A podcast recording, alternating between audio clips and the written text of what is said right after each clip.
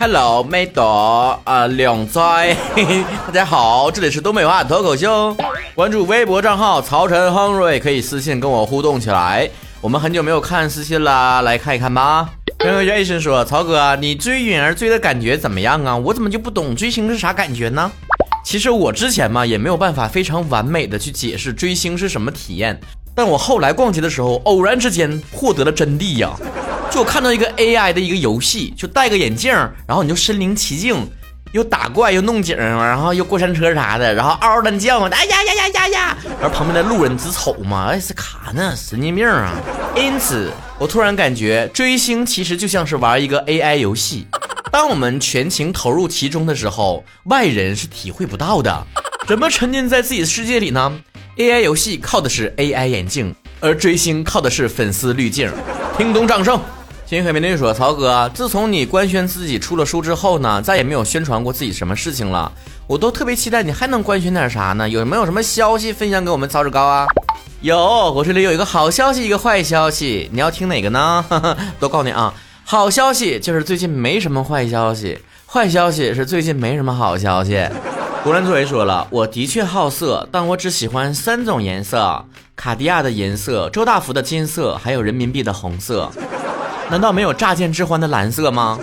听相声一说了，曹哥，你经常在节目里面提到自己没有朋友，我跟你说一句话，你就心里舒服了，那就是你不要总感觉自己朋友少。兰博基尼啊，只有两个座位，公交车却有三十多个座位，可是我坐的却是没有人的公交车。红红之鹅说了，iPhone 十四出来了，曹哥打算换一个吗？我不换，我换那好手机干啥呀？啊，我玩游戏吧，我净送人头。聊天吧，也没有谁跟我谈恋爱，对吧？没人搭理我。长胖之后呢，也不喜欢自拍了。你说我花的冤枉钱买的贵手机干啥？我都不得换一个对讲机呀，另一头放在小区楼下，仅供那些外卖小哥、快递小哥跟我联系的。反正跟我联系的现在只有他们。然后大 AI 说了，美容的都觉得你缺水，疗养的都觉得你湿气重，你是一具受潮的木乃伊吗？所以还是那句话，去逛街吧。去那些服装店吧，只有那里的店员在欣赏你的美。哎呀，好看，好看，好看，好看！三十八七说了，听说最近的近视手术呢，又有了新的科技，就是小晶体。唯一的缺点就是非常的贵。我一直非常的犹豫，但是后来我看到一个网友说的话，还非常的给力，就是只要马化腾还没有摘掉眼镜，我也不用摘。人大企业家早就不靠颜值的人了，你跟人比啥啊？你跟人比啥？我先各位话说了。曹哥呀，我在节目里面经常听你学各种方言，你还是老老实实说东北话吧，你根本就没有语言天赋。我跟你讲，我是 international 的人，我方言说的不好，但是我外语可以很好啊，我可以研究的很透彻。最近有重大成果啊，重大成果就是我发现啊，就是各国家人在受到惊吓的时候，一般的反应都不太一样。比方说，美国人是哦 ，really，I didn't know that。韩国人是，哦么。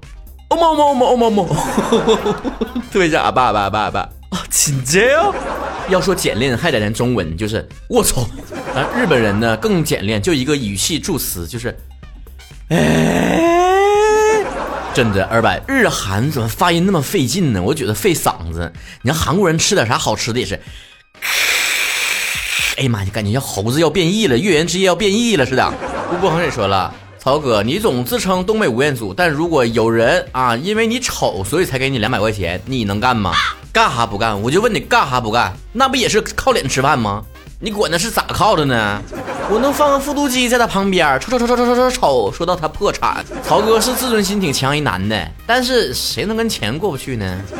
阿酱不是这样说了，你有没有发现曹哥在东方的神话里面都是呢仙女嫁给穷人，嫁给劈柴的呀，嫁给放牛的呀，天仙配呀，牛郎织女呀，田螺姑娘啊，但在西方的童话世界里面却是些灰姑娘嫁给王子啊，这是为啥呢？这用现在的话说，不就是面向不同的受众群体吗？嗯，男频文和女频文的区别，本质上都是爽文。它爽就爽在了让我们实现了在现实生活中实现不了的东西，所以它才叫神话，叫童话。要不然它怎么不叫纪实文学呢？胡亮恒说，喜欢喝什么能看出他的社交习惯。喜欢喝奶茶的女人就闺蜜多，喜欢喝白酒的女人故事多，喜欢喝红酒的女人情人多。像我这种喜欢喝白开水的女人呢，尿多。那也总比啥都不爱喝的强。啥都不喝的结石多。高然一山说了，最近呢形势不太好，像是前几年风投呢投芯片，今年呢投简历；创业者前几年找 A 轮找 B 轮，今年找工作；分析师之前看宏观看板块，今年看大门；股民之前上杠杆，今年上征信；开发商之前跑政府跑银行，今年跑路。是曹哥前几年也是啃鸡腿儿，啃那个鸡爪子，今年啃老。天晴雨晴说了，曹哥这回出书之后，你身边那些朋友有没有疯狂给你点赞呐？有没有引起你周围的人的一些轰动啊？或者那种之前非常看不起你，现在却突然找上门来的那些人呢？你有没有扬眉吐气的感觉？说句老实话，还真没有。我自己发我新书的那些消息的时候，连点赞都没有几个。我怎么就没有体会到人情冷暖呢？人都说锦上添花呢，不如雪中送炭。那我这锦上他也没有人添花啊。其实道理非常简单。我身边这些了解我的人都知道，对于我来说，难的并不是事业上的任何成功和进步，而是脱单。所以我在外面掀起任何的波浪，在朋友圈都掀不起来。我人生中下一次能够在朋友圈引起波澜的事情，只能是官宣结婚，没别的。不作为猥琐，曹哥，我发现就我这人吧，一顿不吃就在怀疑会不会把胃饿坏呀？我得老瘦了吧？你这种错觉呢，我也经常有。比方说，我只要两三天不发朋友圈，我就觉得。我现在变得老成熟、老稳重，可神秘了。还在等花开说了，曹哥，你为什么呼吸？是不是暗恋我？我看到你说这句话，我大气儿都没敢喘。妈，太让人窒息了。一个韩文名我不认识。说曹哥，我上大学了，我从初一开始听你啊，六年了。我理解错了，我以为你说从初一开始听，听到十五呢。还来说，曹哥，我三十三岁了，八九年的，突然想提升一下学历。你说还有必要吗？我现在从事文员工作，只有中专学历，想求您给个意见。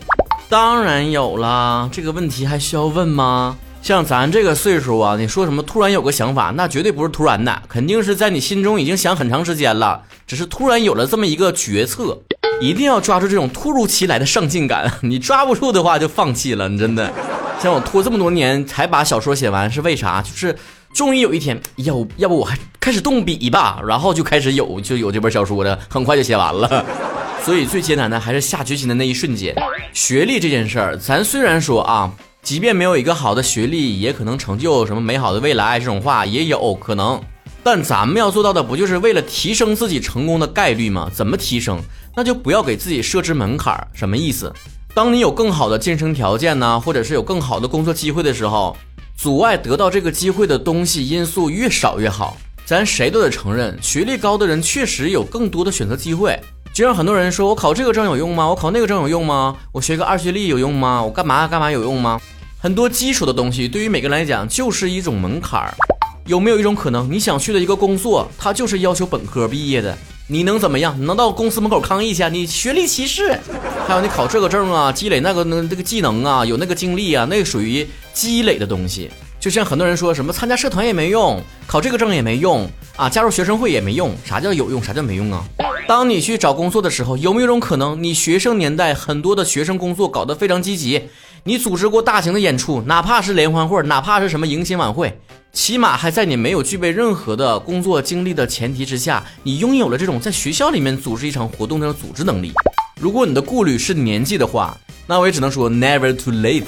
即便很多人都说三十五岁呀，都很多人都失业了，都不要了，不招了，怎么怎么样的，很大的压力。但不管怎么说。